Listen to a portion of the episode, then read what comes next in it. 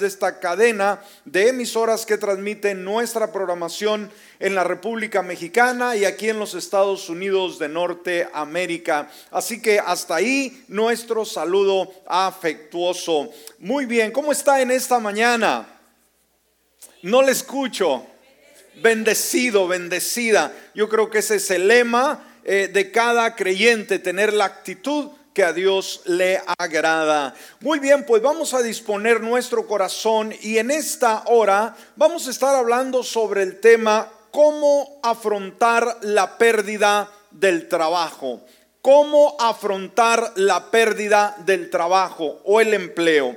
Yo creo que hoy en día nos damos cuenta la crisis eh, en la cual nos encontramos, en la cual muchas personas han perdido sus empleos. Así que vamos a ver qué nos dice Dios con relación a ello. Vaya conmigo a Santiago en el capítulo 1, versículos 3 y 4. Santiago capítulo 1, versículos 3 al 4. Y me gusta cómo la, la traducción del lenguaje actual nos menciona de estos versículos y nos dice, así, cuando su confianza en Dios sea puesta a prueba, ustedes aprenderán a, soportar con más fuerza las dificultades. Wow, mire cómo dice, cuando su confianza en Dios, ¿cuántos le confiamos a Dios?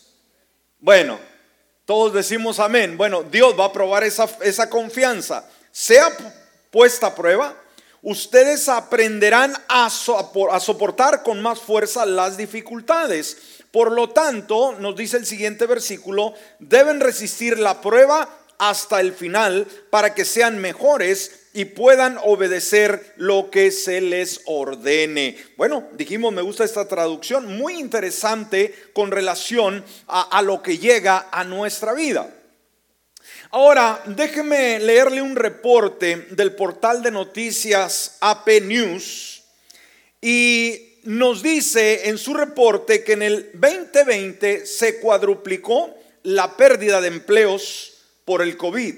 El año pasado se perdieron cuatro veces más empleos debido a la pandemia de coronavirus que durante la peor parte de la crisis financiera mundial del 2009, según un, informe de la, ONU perdón, difundido el lunes pasado. Ahora, la Organización Internacional del Trabajo estimó que las restricciones a los negocios y la vida pública borraron el 8.8% de todas las horas de trabajo en todo el mundo el año pasado. Eso equivale, escúcheme, a 255 millones de empleos de tiempo completo. 220, 255 millones, escúcheme, de empleos fueron perdidos. Es decir, se cuadruplicó el impacto de la crisis financiera hace más de una década. Esta ha sido la crisis más grave para el mundo del trabajo desde la Gran Depresión de la década de 1930. Su impacto es mucho mayor que el de la crisis financiera mundial, una vez más del 2009, dijo el director general de la OIT, Guy Ryder. Las consecuencias se dividieron casi a partes iguales entre la reducción de las horas de trabajo y la pérdida de empleos sin precedentes, dijo. Entonces aquí podemos ver un breve reporte de cómo está nuestra condición en el mundo actual. Nos damos cuenta que las cifras son alarmantes de cuántas personas han perdido sus empleos. Y creo que Aquí ustedes, algunos de los que están sentados, algunos de los que nos escuchan o nos ven en línea, de la misma manera están pasando por un momento semejante. Ahora, ¿qué ocasiona en las emociones la pérdida de un empleo? Ahora, entendemos que hay personas transitorias, muchos de ustedes quizás trabajan como contratistas, que mm, trabajan una temporada, luego otra compañía y así sucesivamente. Pero hay personas, escúcheme, que han tenido sus trabajos permanentes y un trabajo de 10, de 15, 20 años con la misma compañía, haciendo las mismas cosas, con la seguridad de un ah, salario eh, cada semana. Entonces, la pérdida de un empleo de una persona que ya está fija por muchos años, esto es alarmante. Dijimos, muchos de ustedes están acostumbrados a que les den eh, simplemente los liquiden de un empleo y ustedes saben que les espera el otro. Es un, estilo de vida. Pero cuando su trabajo es permanente y ese trabajo se termina, ese, eso ocasiona problemas emocionales. Entonces la pérdida del, empleo o de ingreso es uno de los eventos más angustiantes en la vida, especialmente para los que sostienen una familia puede afectar cada aspecto de la vida, desde sus relaciones interpersonales hasta eh, su ciclo de sueño. La persona puede perder su, sueño, puede causar sentimientos de enojo, de incompetencia, de temor, de, vergüenza, de fracaso, de un aislamiento total o incomodidad, entre otras cosas. Con el em, desempleo, perdón, se pueden perder dinero, pero también identidad y también dirección en la vida. Entonces, ¿cómo debe reaccionar el creyente el día de hoy ante estas situaciones de desempleo? Esto es muy importante. ¿Qué principios bíblicos podemos aplicar a la pérdida de una casa, un trabajo, eh, beneficios, el retiro sucesivamente? Entonces, debemos de entender que como hijos de Dios, tenemos, debemos de tener un enfoque bíblico, debemos de tener una perspectiva centrada en Dios. ¿Será que Dios eh, de alguna manera nos comparte aún en los momentos difíciles o será que Dios siempre nos prometió que todo va a estar bien? Entonces muchas veces nosotros como creyentes tenemos una idea errónea, creemos que siempre la vida nos va a sonreír y nos olvidamos de que también estamos en este mundo y que vamos a pasar consecuencias. Ahora, vamos a ver, podemos comenzar a discutir cómo Dios puede sacar el bien de la peor situación. Cuando vamos a la escritura, el desempleo podemos decir, pues es una peor situación, pero vamos a ver a través de los ojos de la fe, a través de la palabra, cómo el Señor de una situación adversa, de una situación incómoda, puede sacar lo mejor. Así que si usted está apuntando, le voy a pedir por favor que lo haga y que estos principios usted los guarde para usted en primer lugar y en segundo lugar que pueda compartirlos con las personas que le rodean. No dudo que algún familiar, algún amigo, algún vecino, algún pariente, aún en otro lugar, en otro país, esté enfrentando esta crisis. Entonces, si le habla y le pregunta, estoy desesperado, desesperada porque no tengo trabajo, eh, ¿qué hago? Usted no se va a poner a chillar con él o con ella también, ¿no? Sino que usted tiene que tener fundamento bíblico para poder animarle y poder decirle lo que Dios dice y cómo podemos ejercer una fe para sobreponernos a X situación. Ahora, vamos a estar enumerando, por favor, dijimos, y apuntando. En primer lugar, es importante entender que Dios ha ordenado el trabajo para la humanidad, ¿sí? Es importante entender que el trabajo se originó en Dios. Entonces, esto es importante porque ah, cuando llegamos a un enfoque y decir, bueno, no tengo trabajo, este, ¿está bien? No, no está bien. Dios no, o sea, no está, si usted no está a gusto, Dios tampoco está a gusto. ¿Por qué? Porque el trabajo Dios se lo dio al hombre, a la mujer sucesivamente. Ahora, debemos de entender, escúcheme, el trabajo es uno de los primeros regalos de Dios a los seres humanos. ¿Me escuchó? ¿Me escuchó? ¿Qué es el trabajo? ¿Una maldición? No. La maldición es un, uno de los primeros regalos que Dios le dio a los seres humanos. Por ejemplo, Génesis capítulo 2, versículo 15, dice, Dios el, el Señor tomó al hombre y lo puso en el jardín del Edén para que lo cultivara y lo cuidara. Entonces alguien podrá decir, bueno, por causa del pecado de Adán y Eva ahora tenemos que trabajar, ¿no? No, no, no, no, no. Recuerde, cuando Adán y Eva estaban en el huerto, no estaban en una hamaca comiendo cocos todo el día, ¿no? Para nada. Sino dice que Dios lo puso, ¿para qué dice la palabra? Para cultivar y cuidar el jardín del Edén. Entonces, cultivar y cuidar no es estar ahí rascándose la barriga solamente viendo a ver qué pasa. Entonces, antes del pecado ya existía empleo. Y el empleo lo, se describe en la Biblia como beneficioso. ¿Por qué? Porque provee para nuestras necesidades. Miren lo que dice Proverbios capítulo 14, versículo 23. Dice, todo esfuerzo, y aquí estamos hablando de la labor que hacemos cada uno de nosotros en nuestra jornada diaria, todo esfuerzo tiene su recompensa. Cuando usted trabaja, usted tiene un salario. Cuando usted trabaja, a usted se le paga. Y con ese dinero usted va a poder sobrevivir, va a poder hacer su vida, va a poder suplir sus necesidades. Hay muchas personas que quisieran que no fuera así, pero así es. Todo esfuerzo tiene su recompensa, pero quedarse solo en palabras lleva a la pobreza. Si no laboramos, simplemente vamos a llegar a pobreza. Por lo tanto, escúcheme bien, la pérdida de empleo no debería ser una excusa para la pereza y la diligencia, y toda diligencia debe ejercerse para encontrar otro empleo tan pronto como sea posible. Amén. Entonces, se terminó el empleo, me despidieron de la empresa. ¿Qué voy a hacer? ¿Me voy a poner a llorar? ¿Me voy a poner a discutir con Dios? No inmediatamente usted, que es responsable, busque una siguiente alternativa. ¿Sabe? Y a través de las crisis hay personas que muchas veces tienen su oficio y que no son capaces de cambiar de oficio. Ahora, usted como creyente debemos de saber que Dios nos llama a adaptarnos de acuerdo a sea, sea la nuestra, nuestra necesidad. ¿Me explico? Sí. Si usted ha hecho por años un trabajo, pero no hay, se le acabó y dice, no, pues si no hay de esto, yo no trabajo. Usted tiene que cambiar su actitud, porque si no, usted va a tener problemas con sus actitudes y va a tener problemas con Dios. ¿Me escuchó? Entonces usted tiene que esforzarse. Mire lo que dice Proverbios capítulo 6, versículo 9 al 11. Perezoso, ¿cuánto tiempo más seguirás acostado?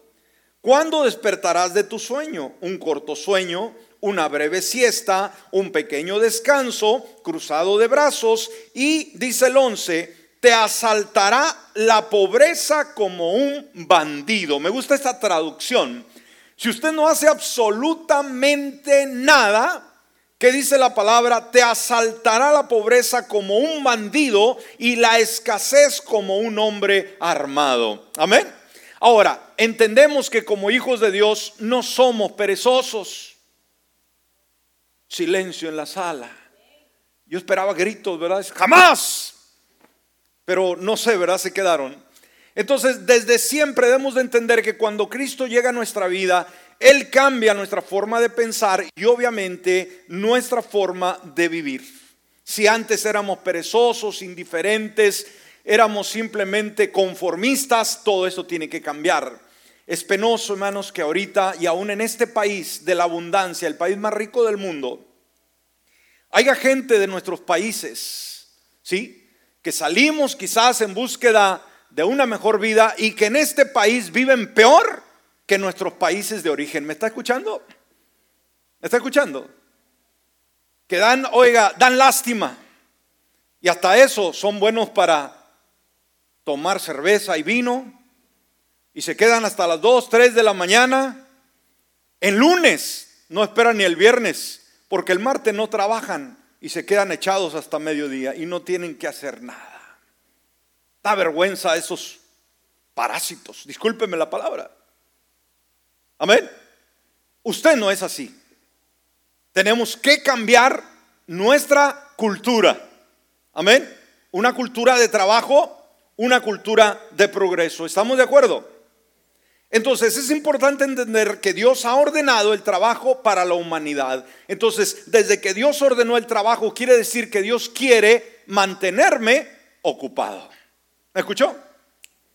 Están muy serios esta mañana, decir, ¿por qué el pastor nos da este tema a nosotros? ¿Por qué? Porque hay gente que está batallando.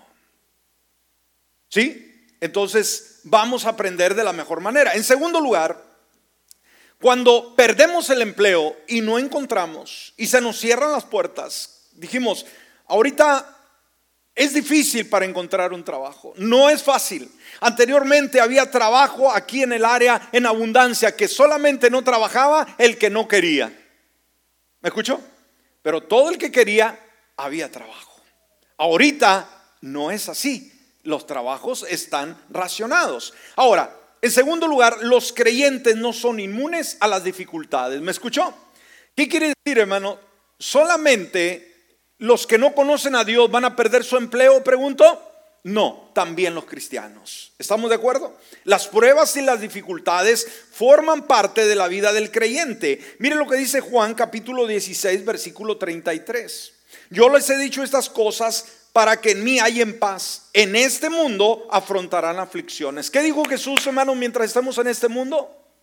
Va a haber aflicciones, así que no se ande quejando. No ande continuamente deprimido, deprimida cuando se le acaba el empleo, sino confíele al Señor y, aprenda los principios bíblicos para que usted pueda fortalecerse y pueda superar cualquier crisis. Crisis, perdón. Dice, en este mundo afrontarán aflicción, pero añade, anímense. ¿Qué dice la palabra? Anímense, dijo Jesús, yo he vencido al mundo. Entonces, ah, cuando alguien pierde un trabajo, dijimos, de, alguna manera, puede tener eh, un concepto erróneo y echarle la culpa a la gente. Es que fue el patrón, es que fue el compañero de trabajo que le habló mal al patrón de mí, fue esta persona que me dejó mal o fue Dios el que lo ocasionó. Para nada, iglesia, para nada. Pero sabe, algo que a lo cual debemos aferrarnos es que Dios prometió, escúcheme bien, si somos hijos de Dios, prometió suplir todas nuestras necesidades a través de las riquezas que encontramos en Cristo Jesús. Y Filipenses capítulo 4, versículo 19, que es un versículo muy conocido, dice, así que mi Dios les proveerá de todo lo que necesiten. ¿Cuántos han hecho, hecho esta palabra una realidad para sus vidas? Escúcheme en esta hora. Amén. ¿Cuántos verdaderamente han creído esa palabra? Porque es Biblia. Amén. Es Dios hablando a nuestras necesidades. Así que mi Dios les proveerá de todo lo que necesiten. ¿Cómo? Conforme a las gloriosas riquezas que tiene en Cristo Jesús. Entonces, esto es importante, ¿no? Eh, saber de antemano que los creyentes no somos inmunes a las dificultades. Si usted como creyente está sin trabajo, debe saber que hay gente que todavía no conoce al Señor que tampoco tiene trabajo. Entonces, ¿cómo actúa él cuando no tiene trabajo? ¿Cómo actúa usted cuando no tiene trabajo? Recuerde que esto va a afectar los sentimientos, las emociones y obviamente su comportamiento. Así que su comportamiento sea uno que refleja a Cristo Jesús. Amén. En tercer lugar, ¿qué vamos a hacer cuando se pierde el empleo? Concéntrese en Dios y en sus promesas. ¿Qué vamos a hacer? Concentrarnos en qué? En la crisis, en las noticias, en todo el caos que está sucediendo en nuestro mundo? Para nada. Vamos a concentrarnos. ¿Qué significa concentrarse? Poner todo nuestro pensamiento. Poner, Toda, toda, nuestra devoción, nuestro enfoque en Dios y en sus promesas. Dios es un Dios maravilloso, es creador y sus promesas, hermanos, son increíbles. La Biblia registra más de ocho mil promesas que Él hace para usted y para mí el día de hoy y que son nuestras, pero tenemos que apropiarnos. Y sabe, una trampa que lanza el enemigo para nosotros o a nosotros es que dependamos de nuestro trabajo para sentirnos seguros en este mundo. Una persona que nunca tiene problemas económicos, una persona que le sobra trabajo, es una persona que no tiene, fíjese, no todos, pero es una persona que no aprende a depender de Dios. ¿Me escuchó? Los demás pueden estar llorando y gritando, Señor, no tengo trabajo, necesito trabajo para esta semana. El otro dice, yo tengo trabajo, hasta que me muera tengo trabajo, ¿para qué pedirle a Dios? Entonces, cuando hay una situación como esta iglesia, que escasea el trabajo, esto nos brinda la oportunidad de poder ver la bondad de Dios, poder tener una relación más plena con Él. Por ejemplo, ahora en el ayuno, este año, entraron muchas personas al ayuno. Y muchas no estaban trabajando. ¿Me explico? Tuvieron tiempo para venir a Dios. Sí, eh, perdón, a venir a orar cada noche, a leer la palabra, a estar en comunión con Dios. ¿Hubiera sido lo mismo si le hubiera tocado trabajar en estos días? Pregunto. No, y se perdería esa amistad con Dios. Hay personas muy materialistas que le ponen más énfasis a tener buen dinero en la bolsa y no les importa su relación con Dios. Este es un grave error.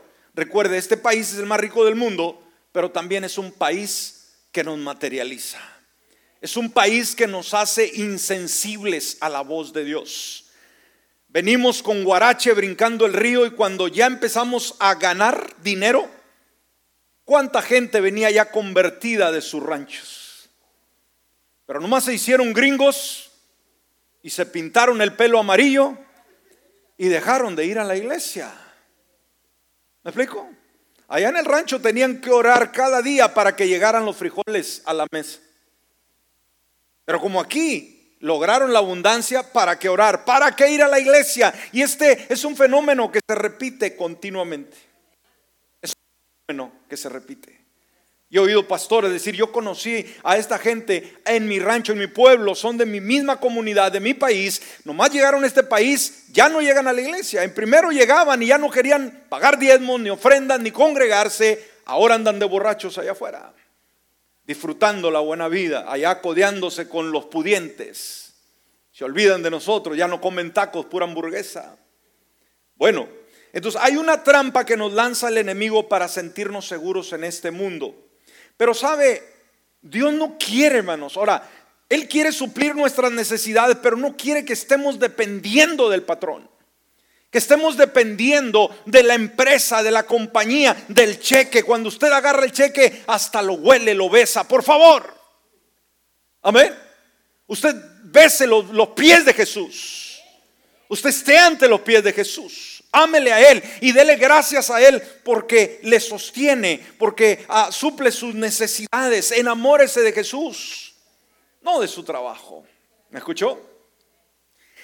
Entonces experimente la comunión, hermanos, con Dios, la experiencia de poder recibir cada día, en lugar de un cheque semanal, recibir cada día en el Padre nuestro, hay una porción donde se pide a Dios y danos este día nuestro pan cotidiano.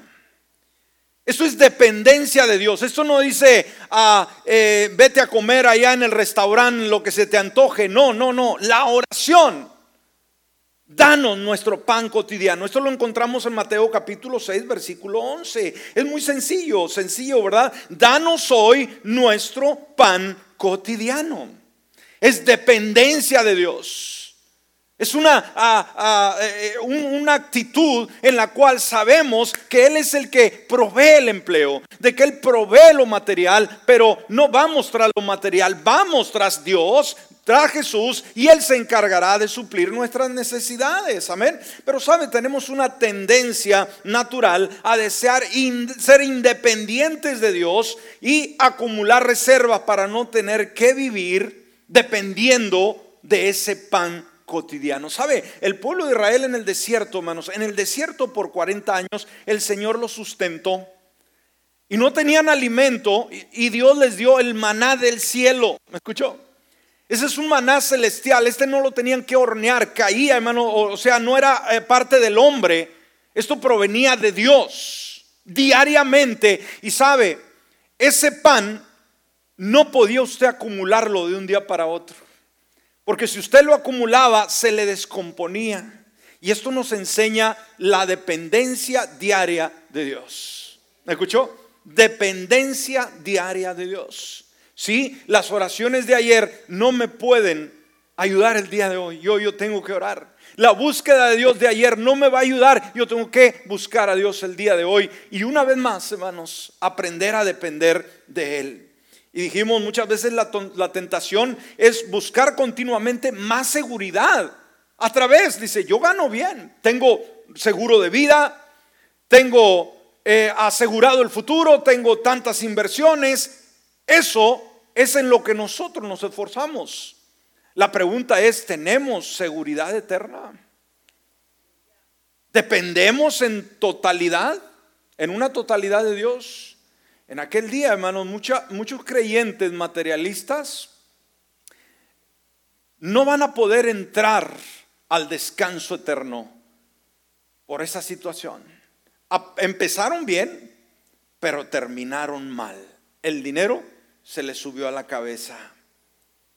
Ahora, veamos una historia gráfica que Jesús dijo acerca de la necesidad de, un enfoque correcto y la fragilidad de la vida en Lucas capítulo 12, versículo 13 al 15. Dice, entonces alguien de la multitud exclamó, Maestro, por favor, dile a mi hermano que divida la herencia de nuestro Padre conmigo. O sea, el problema de dinero. Jesús le respondió, amigo, ¿quién me puso por juez sobre ustedes para decidir cosas como esta? Y luego dijo, tengan cuidado con toda clase de avaricia y añade, la vida no se mide por cuanto tienes. Esto lo dijo Jesús. Amén. Ahora, no está en contra de que tengamos cosas, pero simplemente no podemos hacer una premura nuestro trabajo. Ser tan idólatras, dijimos, hay gente que se la pasa llorando por un empleo, por un trabajo, y cuando Dios se lo da, ya no lo volvemos ver, a ver en la iglesia. ¿Ha visto esos casos? Son muy comunes. Pero, pastor, ya no tengo ni dónde quedarme, ya no tengo de qué vivir. Oren, oren, oren. Y ahí estamos orando, llorando, llorando, llorando. Una vez que se acomoda, una vez que ya subió y le dieron un rango, ¿qué, qué iglesia ni qué nada? ¿Me explico? Tengamos mucho cuidado. Y aún usted como miembro de esta congregación, cuando no lo vemos muy seguido, pues es que los contratos, es que el trabajo, es que el dinero, es que los viajes, Tenga mucho cuidado. ¿Cuál es su prioridad? Entonces, Dios debe de ser nuestro enfoque primordial. ¿Me escuchó? Dios debe de ser nuestro enfoque primordial. Mire lo que dice el versículo 21 de este mismo capítulo. Así es, el que almacena, almacena riquezas terrenales, pero no es rico en su relación con Dios. ¿Me escuchó? Ahí está el peligro extremo.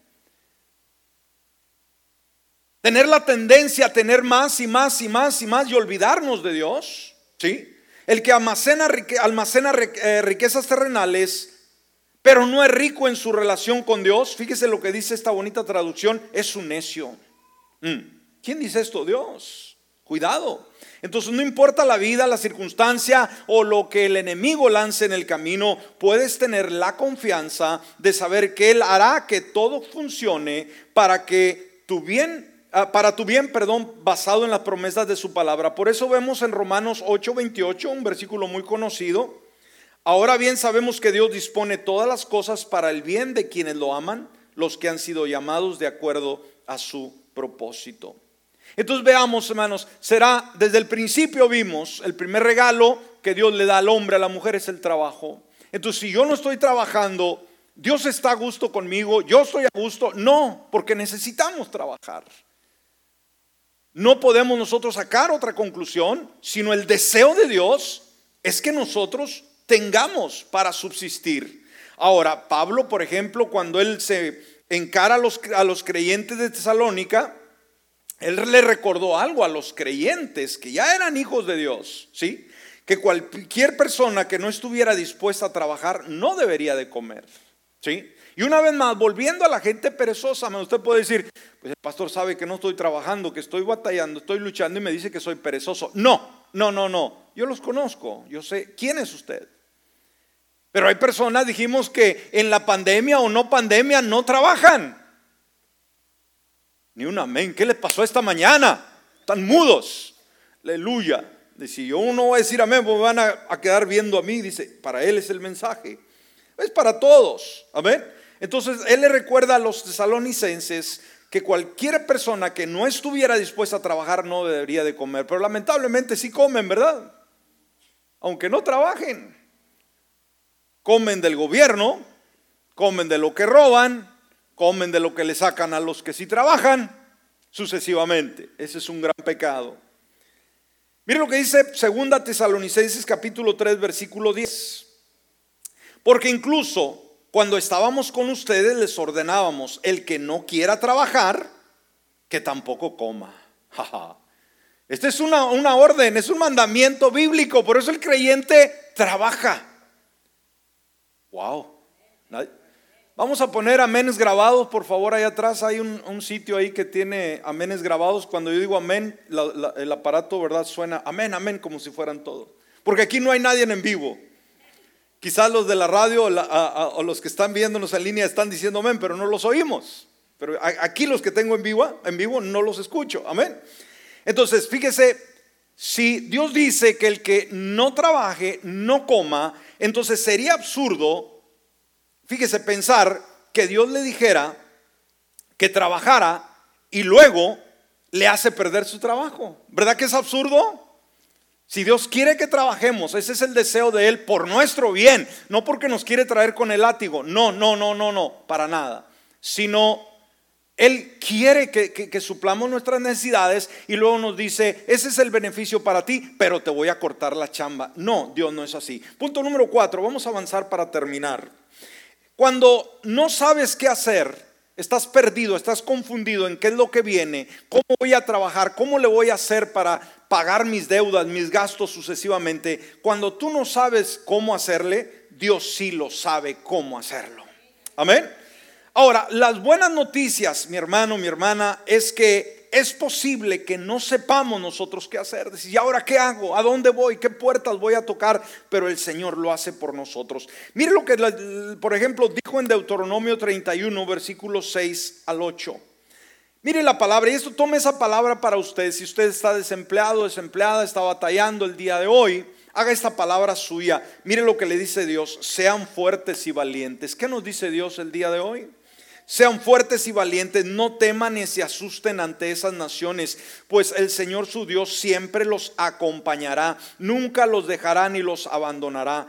Llamó entonces Moisés a Josué y en presencia de todo Israel le dijo, sé fuerte y valiente porque tú entrarás en este pueblo, oh perdón, tú entrarás con este pueblo al territorio que el Señor juró darle a sus antepasados. Tú harás que ellos tomen posesión de su herencia el Señor mismo. Mire lo que dice el versículo 8, el Señor mismo. Aquí no dice que Él mandará ángeles, no, no, no. El Señor mismo marchará al frente de ti y tú, ah, y estarás contigo, eh, de ti estarás contigo, estará contigo y nunca te dejará ni te abandonará. No temas ni te desanimes. Así que hay que pedirle al Señor dirección clara en el camino que debemos de tomar. Por eso Isaías 48, 17 Dice, así dice el Señor tu redentor, el Santo de Israel. Yo soy el Señor tu Dios que te enseña lo que te conviene, que te guía por el camino en que debes andar. Wow. Dios nos guía por el camino que debemos de andar. Amén. Muy bien. Y, y confiando en ello, el Señor nos abrirá puertas en el trabajo correcto, en la empresa correcta, con la persona correcta con el salario correcto sucesivamente. Y por último, por último, vamos al punto número 5 ya para cerrar. Debe recordar lo que Dios ha hecho en el pasado. Esto es muy importante, hermanos. ¿Qué hacer cuando hemos perdido el empleo? ¿Qué hacer cuando la crisis financiera llega a nuestras vidas y no sabemos qué hacer? Por ejemplo, en este tiempo que estamos viviendo, ¿cómo será este año? ¿Cómo será el siguiente? ¿Será que Dios suplirá mis necesidades? ¿Será que Dios me va a sacar adelante? me voy a morir, me voy a desesperar, me voy a quedar en bancarrota. Recuerde, nosotros tenemos principios de vida que son beneficios para nosotros que podemos creerlos, podemos aplicarlos y tener esa respuesta. Por eso cuando todo se ve oscuro, vamos a recordar lo que Dios ha hecho en el pasado. Por ejemplo, vamos a ver la oración del profeta Habacuc que le tocó vivir en un tiempo de gran carestía. Un profeta valiente, un profeta con una calidad, con un enfoque, con una actitud que nos mueve el día de hoy. Y recuerde, todo lo que está escrito en la palabra fue escrito para nosotros, dice la misma Biblia. ¿Me escuchó? Para nuestro ejemplo. Entonces no vamos a estar leyendo el reporte de Google, qué es lo que nos dice o qué nos dice los periódicos. No, vamos a ver qué dice Dios. Veamos la oración del profeta Habacuc en Habacuc capítulo 3 versículo 2. Dice, Señor, fíjese hermano, analice las palabras he sabido de tu fama. Ajá. Mire, a Dios hermano, cuando llegamos a orarle, usted no se ponga a chillar ahí, a gritar, ¿y ahora qué hago? De esa manera no es la forma de llegar. ¿Me explico? Vamos a aprender cómo, cómo se dirige a Habacuc y le dice, Señor, he sabido de tu fama. Mm. Wow. ¿Cómo se empezará a sentir el Señor cuando le dicen eso? Pregunto. Decir, esto me gusta. ¿Cuál es la fama de Dios? ¿De ser malo? ¿De abandonar a su pueblo? Para nada, para nada. Señor, he sabido de tu fama, tus obras. Señor, mire lo que dice, hermano. Tus obras, Señor, me dejan pasmado. Me dejan impresionado lo que tú has hecho en el pasado. Y luego añade, hermanos, añade, realízalas de nuevo en nuestros días. Cuando recordamos, Señor, aquellos años de abundancia, aquellos años que no me faltaba nada, aquellos años donde la empresa, el negocio, la industria iba para arriba, realízalas de nuevo en nuestros días. Dalas a conocer en nuestro tiempo, en tu ira, ten presente tu misericordia. Qué lindo. Abacú comienza diciendo, Dios, Conozco todas las historias de todas las cosas increíbles que has hecho en el pasado. Todo lo sé. He oído hablar de tus milagros. He oído hablar de tu poder, sobre tu gloria y recuerdo todas estas cosas. Cuando vamos a la escritura, hermanos, vemos desde el gran milagro de la creación, de cómo Dios hizo el mundo, de cómo Dios hizo al hombre y a la mujer, y luego cómo Dios llamó a hombres y mujeres extraordinarios, cómo obró, hermanos, eh, por ejemplo, eh, cuando estuvo Israel en Egipto, las plagas que vinieron contra Faraón, cómo Dios los sacó con mano poderosa, cómo abrió el mar para que ellos cruzaran, cómo una nube los cómo una, una eh, llama de fuego los guiaba, cómo el ángel del Señor eh, obraba a su favor, cómo cuando tuvieron sed en el desierto, Dios de una roca les dio agua e infinidad de cosas. Dijimos, hermano, por 40 años en el desierto, escúcheme, sus ropas no se deterioraron. Oiga, ahorita no existe una ropa que aguante tanto. ¿Escuchó? No tuvieron que comprar, no tuvieron que hacer. La misma ropa que salieron de, Egipto, hermanos, les duró 40 años, bien almidonada, bien planchada y con un olor a nueva. Amén. Ahora, dudaría, duraría, dudaría, perdón, dudaría usted de ese Dios el día de hoy. Pregunto, si él pudo conservar la ropa y darles alimento por 40 años, ¿dónde? ¿En el bosque? ¿Donde había abundancia? No, en el desierto. ¿Por qué en el desierto? Para demostrar quién es Dios. Amén. Para demostrar que en la peor crisis, dice Dios, yo estoy aquí. Amén. Así que llénese de valor. Necesitamos mirar atrás y vamos a recordar lo que Dios ha hecho. Veamos la actitud de Habacuc en el ah, versículo 3 de este mismo capítulo, hermano. Mire, y esto que sea una, un refrán, que sea una frase que nosotros podamos usar libremente. Me gusta esta traducción de la nueva traducción viviente de este versículo. Mire, hermano, la actitud en medio de la crisis, en medio del desempleo, en medio de la enfermedad, en medio del caos, fíjese lo que él dice, veo a Dios cruzando el desierto de Edom. En la crisis que dijo, hermanos, yo veo a Dios muerto.